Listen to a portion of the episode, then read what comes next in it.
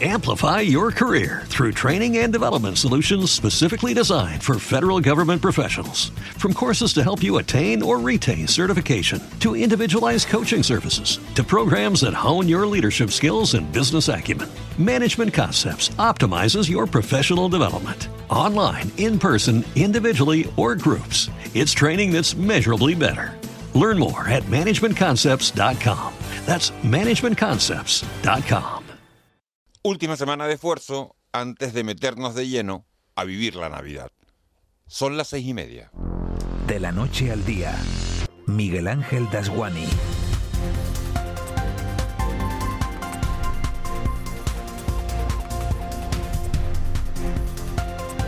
¿Qué tal? Buenos días. Este lunes nos levantamos con una pereza horrible después de haber disfrutado del puente más largo del año, pero con el consuelo de saber que la semana que sigue a esta estaremos metidos de lleno en la Navidad, porque es la semana de la lotería la que marca para la mayoría de los mortales el inicio de las fiestas. Desde ese instante y hasta el próximo 8 de enero, el mundo girará a otra velocidad. Las últimas horas han sido de muchísimo jaleo, como se podrán imaginar, en puertos y aeropuertos, porque se han mezclado los canarios que han podido salir unos días de vacaciones aprovechando el puente con los cientos de miles de turistas que han venido a estas islas en busca de sol y de buen tiempo. Si ustedes son de los que han tenido la suerte de poder desconectar estos días, les resumo algunos titulares del puente en un momento. Por ejemplo, la ocupación turística en las islas ha sido superior al 85%. Nadia Calviño va a dejar el Ministerio de Economía del Gobierno de España para presidir el Banco Europeo de Inversiones, la Unión Europea ha logrado un acuerdo histórico para que se pueda legislar la inteligencia artificial, acuerdo por cierto en el que se prohíbe, es importante saberlo, el control emocional en los centros de trabajo y las escuelas y también el abuso con los datos biométricos. Además, se ha suspendido en este puente al comisario superior de policía de Santa Cruz de Tenerife por un presunto delito de malos tratos a su expareja. La habría amenazado con una pistola, según un vídeo que se ha filtrado. Y además, en este puente se ha incautado un alijo de mil kilos de cocaína en un chalet de Santa Cruz de Tenerife. Hoy también tenemos amenaza de calima y lo más importante fuera de las islas ha tenido lugar en Argentina con la toma de posesión de Javier Milei. De todo eso hablaremos en esta mañana de radio, una mañana en la que vamos a profundizar además en la ley de amnistía que se empezará a debatir mañana en el Congreso y en la que buscaremos las razones que colocan a Canarias, según el informe PISA, como una de las regiones con una peor calidad de la enseñanza en varias materias. También la región española, fíjense, con mayores casos de acoso escolar. Por supuesto, les vamos a ofrecer la última hora de los conflictos bélicos en Gaza, también en Ucrania, que parece que a todo el mundo se le ha olvidado ya que hay una, guerra entre Rusia y Ucrania.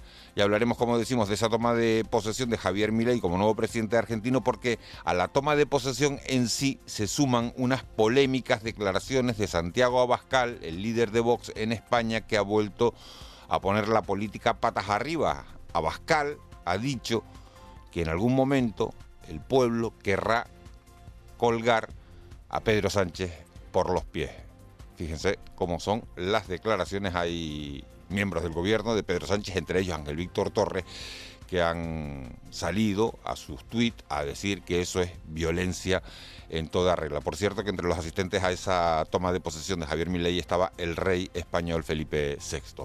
El mundo del deporte nos deja al Girona como nuevo líder en solitario de la primera división después de su goleada al Barça 2-4 a domicilio y después del empate del Madrid en el Benito Villamarín ante el Betis. Las Palmas a esta hora es octava de la primera división a solo cuatro puntos de Europa después de su valiosísimo triunfo en Mendizorroza ante el Alavés. También ganó este pasado fin de semana el Costa Deje en la Liga Femenina 2 a 0 y hoy juega el Tenerife con el Alcorcón. Tres horas de radio en directo las que tenemos por delante, tres horas que nos van a llevar hasta las nueve y media de la mañana. A esa hora llegará Miguel Guedes con su espacio en la entrevista. Hoy su invitada va a ser Elena Mañez, que es diputada del PSOE en el Parlamento de Canarias y es también portavoz en la Comisión de Igualdad. En el control de sonido está esta mañana, parece que con todo arreglado, aunque con algunos defectos todavía de ese ataque informático que sufrió Radio Televisión Canaria, Sergio Montesino. Está Sergio intentando que todo salga bien. En este estudio también preparado con la actualidad, aunque ha tenido algunos problemas para sacar algunos cortes. Laura Afonso, Laura, buenos días. Buenos días. ¿Sigue, sigue eso todavía? Por lo menos en mi caso no hay cortes. Está, se está restaurando el sistema poco a poco, están trabajando los sistemas informáticos, los servicios informáticos de Televisión Canaria, pero eh, se va recuperando la normalidad poco a poco después de ese ataque cibernético que sufríamos hace, hace unos días. De la producción de este programa se encarga hoy Elena Barrios. Para nosotros sería un placer que nos acompañaran en este mágico trayecto que nos lleva de la noche al día. Empezamos. De la noche al día, Miguel Ángel Dasguani. 6 y 35. Vamos con los titulares que marcan la crónica de este lunes 11 de diciembre. Caja 7 te ofrece los titulares del día. Y comenzamos con esos dos grandes golpes al narcotráfico en Canarias en las últimas horas. La Agencia Tributaria y la Policía Nacional se han incautado de más de 3.500 kilos de cocaína, parte de ella en una pequeña embarcación con 2.500 kilos a bordo. El bote llamó la atención del Servicio de Vigilancia Aduanera porque permanecía parado en medio del Atlántico. En la otra operación, la Policía Nacional se ha incautado en Tenerife de más de una tonelada de droga de alta pureza. La cocaína distribuida en fardo se localizó en su mayor parte en un chalet de lujo en Barranco en Santa Cruz de Tenerife. Escuchamos a Elisa Rebolo, portavoz de la Policía Nacional. Esto supone un alijo histórico en Canarias. Como resultado de esta operación se ha detenido a siete miembros de una organización compuesta por ciudadanos españoles, además de la captura de un importante narcotraficante colombiano. Y en las últimas horas hemos sabido que los ahogamientos siguen siendo la principal causa de muerte accidental en Canarias, muy por encima de los accidentes de tráfico. Chano Quintana, presidente de la Asociación Canarias 1500 kilómetros de costa, ha contado en qué buena hora que los ahogamientos no solo ocurren en verano, sino que en nuestro caso se dan a lo largo de todo el año. Concretamente a partir de noviembre, con la temporada alta turística, comienza la llegada de visitantes de Centro Europa y según Quintana esto se refleja en los datos. Estamos en temporada alta y estamos observando efectivamente que a partir de final de octubre, mm, principios de noviembre, observamos que una mm, eh, mayoría importante de los bañistas que sufren accidentes son precisamente no son españoles, son extranjeros y ahí hay que tener también muchísima muchísima precaución y muchísimo cuidado. Distintas ONGs han denunciado que el proyecto de presupuestos del gobierno de Canarias para el próximo año perpetúa las desigualdades entre las personas más ricas y las más pobres del archipiélago. Se trata de la ONG Redescan y Asamblea Canaria por el Reparto de la Riqueza.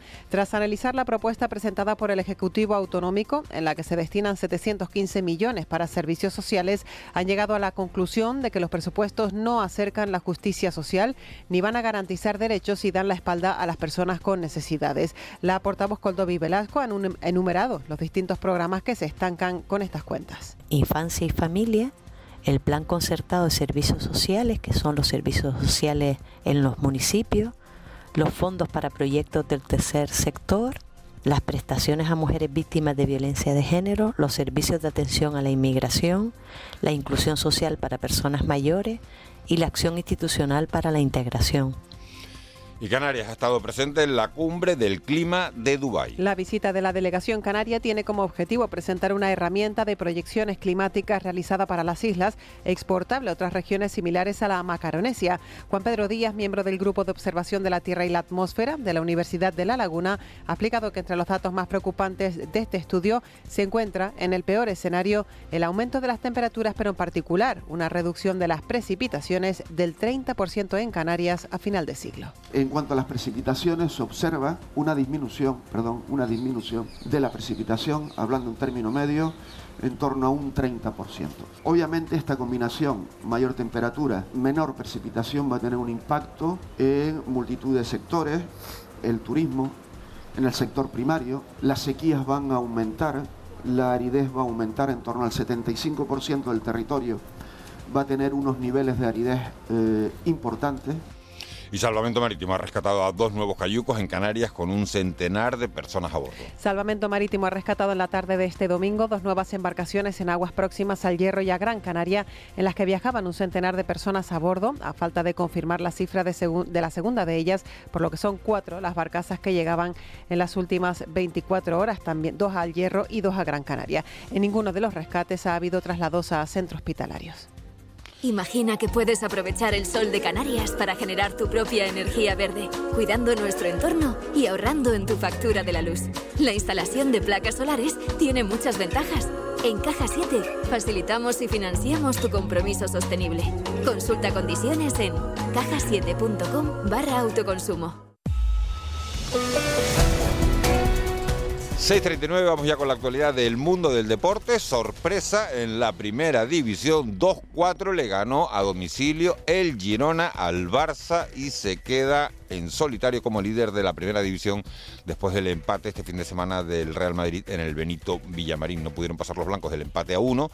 El Barça pierde ayer, gana el Girona 2-4, como decimos, en solitario líderes de la primera división. Nosotros aquí muy contentos con la victoria de la Unión Deportiva Las Palmas, que se coloca octava en esa clasificación de la primera división a solo cuatro puntos de Europa después de la victoria en Mendizorrosa ante el Alavés. Estamos pendientes del partido hoy del Tenerife con el Alcorcón que jugará a las 8 en el Eliodoro Rodríguez López. En el baloncesto no nos fueron bien las cosas, aunque jugábamos con dos grandes. El Granca perdió con el Real Madrid, el Lenovo Tenerife se dio ante el Vasconia. Simón Abreu, muy buenos días. Hola, buenos días. Eh, Miguel Ángel, esta tarde juega el Club Deportivo Tenerife, partido que cierra la jornada 19 en el fútbol de Segunda División. El conjunto blanquiazul se mide al Alcorcón en un encuentro para el que Garitano recupera varios efectivos como son Medrano, Luis Micruz y Mo Dauda. A partir de las 8 en el Heliodoro Rodríguez López, el de Tenerife tratará de buscar la novena victoria de la temporada y desde las 7 y media de la tarde lo contaremos aquí en Todo Goles Radio. En un fin de semana en el que la Unión Deportiva Las Palmas sumó una nueva victoria a domicilio, esta vez ante el Deportivo Alavés, en un partido en el que los de García Pimienta supieron sufrir y competir para el 0-1 definitivo gracias a un golazo de Kirian Rodríguez. Las Palmas es octava a cuatro puntos de Europa y 15 sobre la zona de descenso. Este fin de semana se medirá el Cádiz el domingo a las 5 y media en el estadio de Gran Canaria.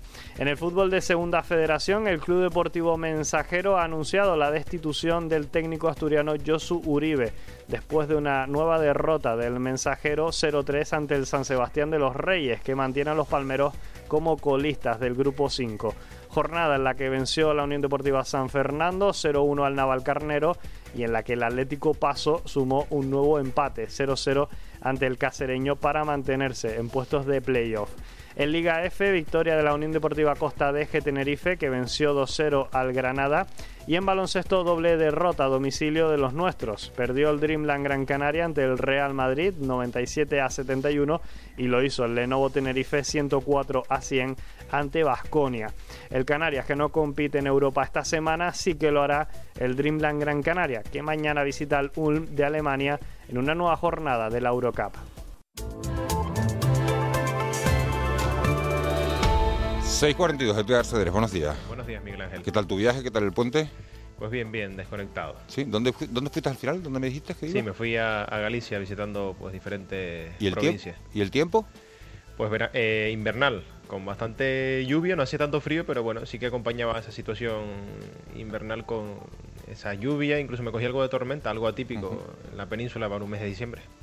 ¿Qué nos vamos a encontrar, Edgar, aquí ahora a la vuelta del, del puente, este lunes? Parece que hay calima. Sí, y además podría ir a más en las próximas horas y nos podría acompañar mínimo hasta el miércoles. Habrían cambios a partir del miércoles por la tarde, cuando entraría el alisio y a partir del jueves con un descenso de temperaturas, pero como decimos Miguel Ángel, pues la semana comienza con tiempo veraniego y lo hará pues durante los próximos dos, tres días, porque tenemos vientos del sureste y serán los encargados de arrastrar hasta nosotros pues ese polvo en suspensión, calima que se dejaba ya notar desde la tarde de ayer y que además si se cumple la previsión pues en la jornada de hoy tenderá a ir a más, sobre todo la vamos a notar hacia el sur y el este del archipiélago, la más densa, hoy la veremos en el cielo de Gran Canaria, Lanzarote y Fuerteventura.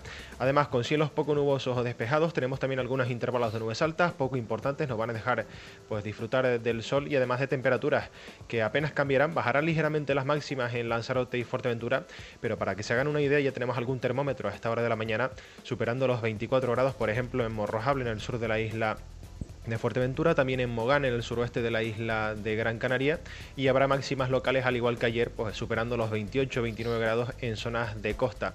Tenemos vientos del sureste, soplan a todos niveles con intervalos de moderado, sobre todo pues en zonas expuestas en las islas más montañosas y hoy en el mar situación bastante tranquila, predomina la marejadilla en prácticamente todas las costas y las olas más grandes por el norte pues apenas superan el metro de altura. Edgar, muchas gracias. Vamos recuperando la normalidad poco a poco. 75, 7 ampliamos la información.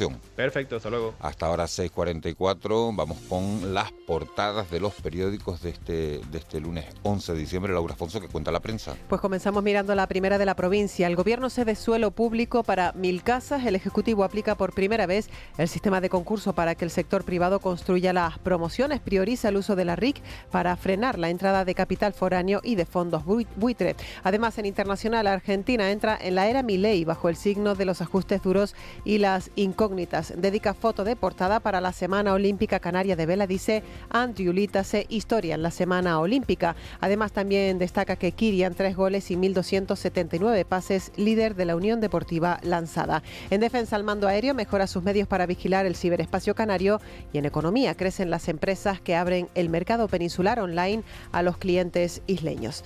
El día, más de 20 años de espera por las reservas marinas de Teno y Anaga. El nuevo gobierno del Cabildo de Tenerife saca del olvido los proyectos para proteger estos dos espacios de enorme valor natural, con foto de portada para la magia del circo sin animales, un espectáculo de la compañía tinerfeña Clown Barret. Además, entrevista a Nieves Lady Barreto, consejera de presidencia del Gobierno de Canarias. Entre comillas, tenemos clara la hoja de ruta para la reconstrucción de La Palma y Canarias cederá suelo para construir mil viviendas. Será la iniciativa privada la que se encargue de los proyectos para las nuevas casas de alquiler asequible.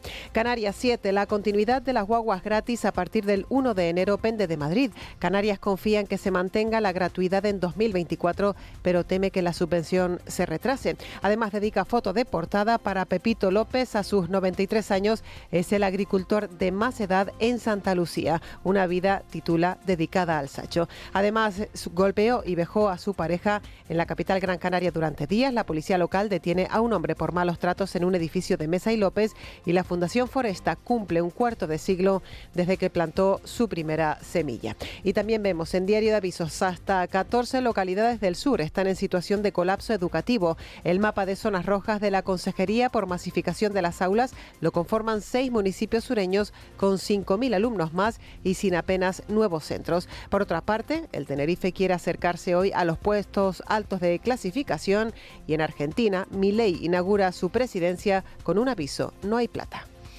No hay plata, no hay dinero, avisos de malos tiempos para los argentinos según mi ley en esa toma de posesión. Vamos con la prensa nacional, también mi ley es protagonista ¿no? de algunas portadas. Así es, en prácticamente todas vemos la misma o parecidas fotografías de portada. En el país podemos leer mi ley augura en su estreno recortes duros y dolorosos. El presidente argentino toma posesión de espaldas al Congreso y con el anuncio de un ajuste de 20 mil millones. No hay plata. Además, el fin de los combustibles fósiles aboca la cumbre climática a todo o nada. La COP28 encara al final sin impacto sobre el uso del gas y el petróleo. Y la derecha del Poder Judicial ultima otro informe contra la amnistía. En el mundo leemos, mi ley anuncia un ajuste histórico, también entre comillas a frase, no hay plata. Eh, también lleva en primera una encuesta del panel El Mundo Sigma 2 que dice que casi dos millones de electores del PSOE se arrepienten del voto a Sánchez. Y también un último titular, conmoción en el CNI ante la declaración en el juzgado de la ex directora Hay Miedo. Esos son los asuntos que vienen en las portadas de, los periódicos. ¿De qué tenemos que estar pendientes en la agenda informativa de este lunes? Hoy el presidente de Canarias, Fernando Clavijo, y el consejero de Obras Públicas, Pablo Rodríguez, visitarán el puerto de Las Palmas. Allí eh, verán varios proyectos de interés tras mantener una reunión con la presidenta de la autoridad portuaria, Beatriz Calzada. Además, la audiencia de Las Palmas juzga en Fuerteventura a un hombre al que la Fiscalía acusa de cometer abusos sexuales de manera continuada sobre una menor entre 2017 y 2018, pidiendo para él cinco años de prisión. La Universidad de Las Palmas de Gran Canaria acoge hoy la reunión de lanzamiento de la Alianza Europea de Universidades en la que participan instituciones académicas de Francia, Alemania, Italia, Grecia, Polonia, Lituania, Bulgaria y, como no, también de España. Comisión de Control de Radio Televisión Canaria en el Parlamento aborda la propuesta del Gobierno de nombrar a María Méndez administradora general de la cadena pública autonómica. También hay que decir que hoy tenemos Consejo de Gobierno semanal, será en la sede de presidencia de Las Palmas de Gran Gran Canaria. Y el consejero de sector primario del Cabildo de Gran Canaria, Miguel Hidalgo, presentará Expo Agro Canarias, encuentro de innovación, una muestra que comienza también en estos días. Y un último asunto, también en Madrid, en este caso, la consejera de Hacienda y Relaciones con la Unión Europea, Matilde Asián, ofrecerá declaraciones a los medios tras la reunión del Consejo de Política y Fiscal y Financiera, como decimos, en la capital de España. Bueno, pues después de oírte contar toda esa agenda, se nota, se nota que se ha acabado. Que se acabó el puente. Que se acabó el puente. 6.49, vamos con la crónica económica. Economía en dos minutos. José Miguel González. Bueno, pues vamos con la agenda económica de la semana, según algunas de las encuestas del INE y del ISTAC, y también vamos a hablar de algunas encuestas de accidentes laborales. José Miguel González, buenos días. ¿Qué tal? Muy buenos días. Pasando una semana típica, nos enfrentamos a una nueva agenda económica llena de datos importantes y relevantes para nuestra vida diaria. Hoy, lunes 11, por ejemplo, empezamos con el análisis del índice de coste laboral armonizado que amablemente nos ofrece el INE. Mañana, martes, nos vamos al extranjero y analizaremos el mercado de trabajo británico, donde cada vez suena con más fuerza el deseo de vuelta a la Unión Europea. En mitad de la semana, momento de estudiar cuál ha sido el comportamiento de los viajeros por modalidad de transporte, aspecto que se ha vuelto crucial ante su gratuidad en el ámbito de lo público. Por su parte, el ISTAC nos ofrece la estadística de accidentes de trabajo. En el ámbito de la Unión Europea, Eurostat ofrece los datos referidos a la producción industrial de la zona euro. El jueves 14 analizaremos una estadística central, como es el dato definitivo de inflación para España y Canarias, donde paralelamente analizaremos la estadística de sociedades mercantiles. En el ámbito autonómico, el ISTAC publica además la estadística de obras en edificación, la de pensiones no contributivas y la de prestaciones por desempleo. Y cerramos el viernes con la estadística de transmisiones de derechos en la propiedad junto al índice de precios de servicio. Además, en el ámbito internacional, inflación de Italia e indicadores de compra sectorial para la Unión Europea, así como para cada uno de los países que la componen. ¡Feliz semana!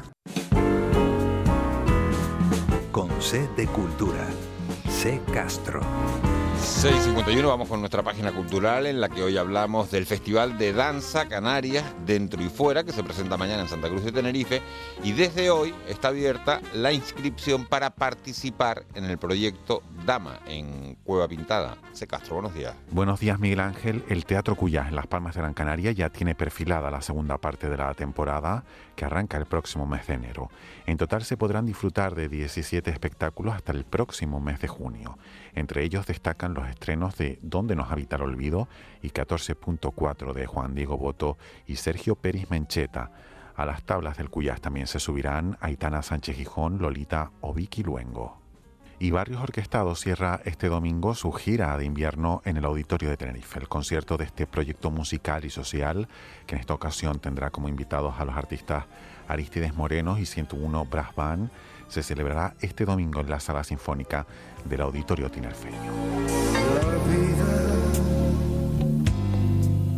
La misma vida que irá arrugando mi piel como se arruga un papel, hará olvidarte querida, porque el tiempo y nos vamos con la música de Braulio, tras el Fidio Alonso, María Mérida, Teddy Bautista y Taburiente. El Gran Canario recibirá el premio de honor de los Premios Canarios de la Música. Casi 50 años de trayectoria musical, una veintena de conciertos e innumerables conciertos en España y América. No voy a hacerte una escena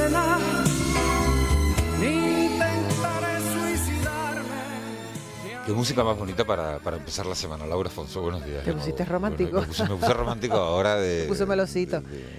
Esto más romántico que las noticias que nos has contado antes. Oye, ¿no? ¿qué quieres que haga? Pues si es lo que tal no, y cual sí, tenemos sí, el planeta, ¿no? Sí, sí. Pero bueno, es así. Siempre hay que contar. Eh, En la carrera, en la universidad, siempre te dicen que por lo general las buenas noticias no son noticias. A ver si en algún momento cambiamos eso, ¿no? Sí, eso, eso es verdad, eso es verdad. Le prestamos atención a las desgracias, a todo se convierte en... Exacto. En fin, bueno, redes sociales, ¿cómo, cómo Bueno, están? no sé si para los seguidores del Barça es buena o mala noticia. Mala seguro. mala seguro. Mira la, cara, mira la cara que ha traído Juanma, porque Bueno. se fue, porque se fue de, de- de puente, vamos, porque si no, Porque si no, vamos, eh, un, se hubiera quedado fuera. un buen baño le dio el, el Girona y el Girona que además es tendencia, te, te lo digo porque tanto el Barça como el Girona son tendencia, pues cada uno con sus cosas, ¿no? El Barça por lo malo y el Girona por lo bueno, porque además es líder ya en solitario, como quien dice, ¿no? sol- no, sí, sí, Eh, no, como y- quien dice como quien no dice, y porque el, no empate, dice. el empate del Madrid Claro, en, el, en, en el- en el campo del Betis los hace que se Y queden lo, solos. lo ¿Quién curioso fueron las declaraciones de su entrenador diciendo, bueno, por lo menos ya tenemos el, la categoría asegurada. Digo, no, sí, claro. A mí lo que me hizo gracia son las, la- las declaraciones de Xavi, al revés. que son que eh, las, las de Xavi son la- las que, que dicen, no, bueno, sí. Podríamos haber ganado nosotros también, dice. Un par de matices, unos errores, unos matices. Mira, Pues no. 2-4. Claro. En fin, eh, Milei, Milei es tendencia porque, eh, y además como destaca uno de los periódicos que veíamos antes la- las portadas, dio su discurso eh, institucional en el que acogía la presidencia y demás, de espaldas al Congreso, no lo hizo dentro del Congreso, sino puso un estrado fuera del Congreso y fue curioso también la imagen porque todas las autoridades que acudieron, el rey Felipe VI incluido, estaban fuera del Congreso y él estaba dándole la espalda, no sé si lo hizo adrede o qué, pero bueno. Recordaba esa- un esa- esas de series de, de multitudes, ¿no? televisión, ¿no? En Estados Unidos, hay a veces que se hacen. Y, y- y la, Exacto, y la frase. en esa Y escalinata. la frase. No, hay plata. No hay plata, ¿no? Sí, es sí. que lo resume Vamos todo. a escucharlo porque el discurso tuvo sus momentos. Los argentinos, de manera contundente, han expresado una voluntad de cambio que ya no tiene retorno.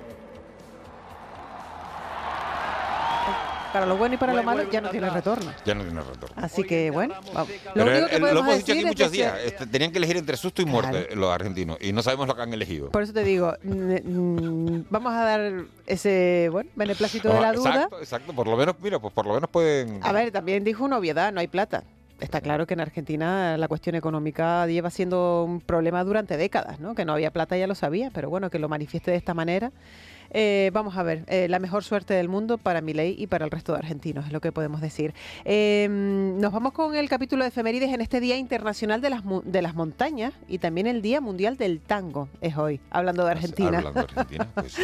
Así que, que bueno, que también lo van a celebrar. En 1576... ¿Bailas tango, tú sabes? ¿Bailar tango? Sí, claro. ¿Sí sabes? No, claro que no. Ah, ah. ojalá era, fue, un- Ah, no, fue no. más bien un deseo, ¿no? Como diciendo, bueno, ojalá. Ah. Hubo una época que en Santa Cruz de Tenerife siempre pasaba los viernes en una conocida cafetería de, muy cerca de aquí. eh, había los viernes hacían, no sé si eran clases o directamente ponían música tango y la gente que sabía bailar tango iba. Y era muy bonito Uno de se ver. queda embobado viéndolo, Claro. ¿no? oyéndolo y viéndolo. Cuando, una la, cuando la gente maravilla. baila bien tango, te quedas Mm, es embobado. una maravilla.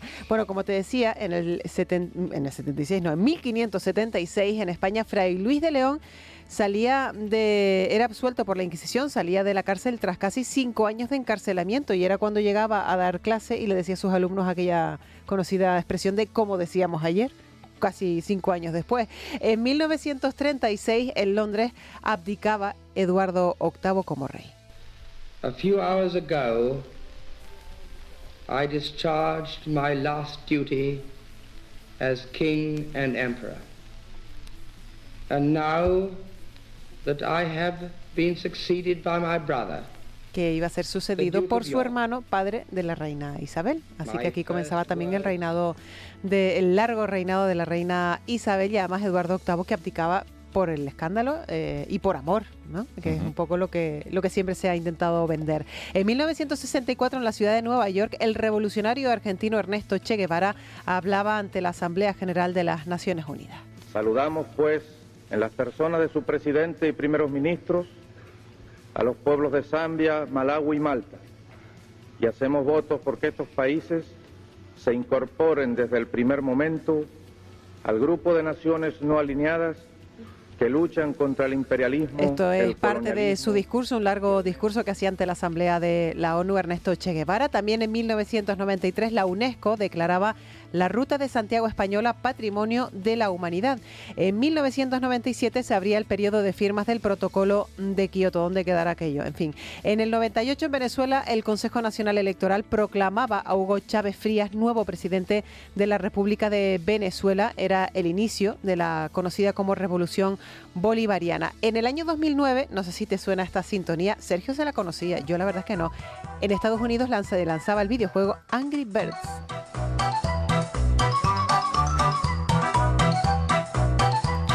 Aquí, aquí hay. Sergio juega con ventaja. Claro, porque tiene niños. Claro. Pero bueno, ¿Tú yo tienes conozco. niños? No, No, yo yo no. tampoco, entonces, pues, ya pero está. bueno, conozco muchos adultos que juegan al Angry Birds. No, no, pero ¿eh? es verdad, pero es, ver- pero es verdad que ahora cuando has dicho lo del Angry Birds, es verdad que era un juego bastante conocido, ¿no? También Sí, para. sí. Yo hubo una época, como cualquier videojuego, estuvo de moda y tuvo sus momentos. Eh, en 1931 nacía la actriz puertorriqueña Rita Moreno, también en el 43 el político estadounidense John Kerry y tenemos que felicitar al meteorólogo Mario Picasso y eh, a la cantante y actriz española Tamara Oyurena. No sabemos muy bien cómo llamarla. Tamara la mala suelen decir. Tamara seis dedos, vamos. Pero bueno, y Bueno. cantante dijiste. Can- bueno, cantante y actriz. Ah. Tengo mis dudas. Pero nos vamos con una cantante de verdad, con Ah. Taylor Swift, Ah. porque en el año 2020, hace ya tres años, lanzaba su noveno álbum de estudio, que fue como siempre un auténtico bombazo, que se llamaba Evermore. Te Bueno, gustó y más, ¿no? Sí, sí, me asustaste, me asustaste con lo de Tamara, Taylor Swift. Tamara es un regalo de Reyes esto que acabas de poner. Like a priceless wine. The more that you say, the less I know. Wherever you stray, I follow. I'm begging for you to take my hand, wreck my plans. That's my man. Life was a willow and it bent right to your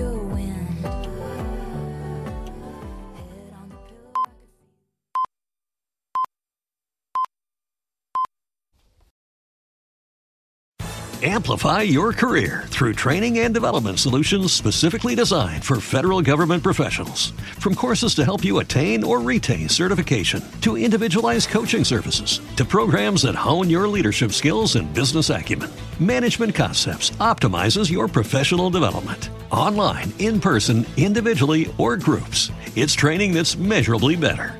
Learn more at managementconcepts.com. That's managementconcepts.com.